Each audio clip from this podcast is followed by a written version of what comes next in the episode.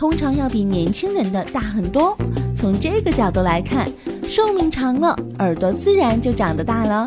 因此说长寿必然而大。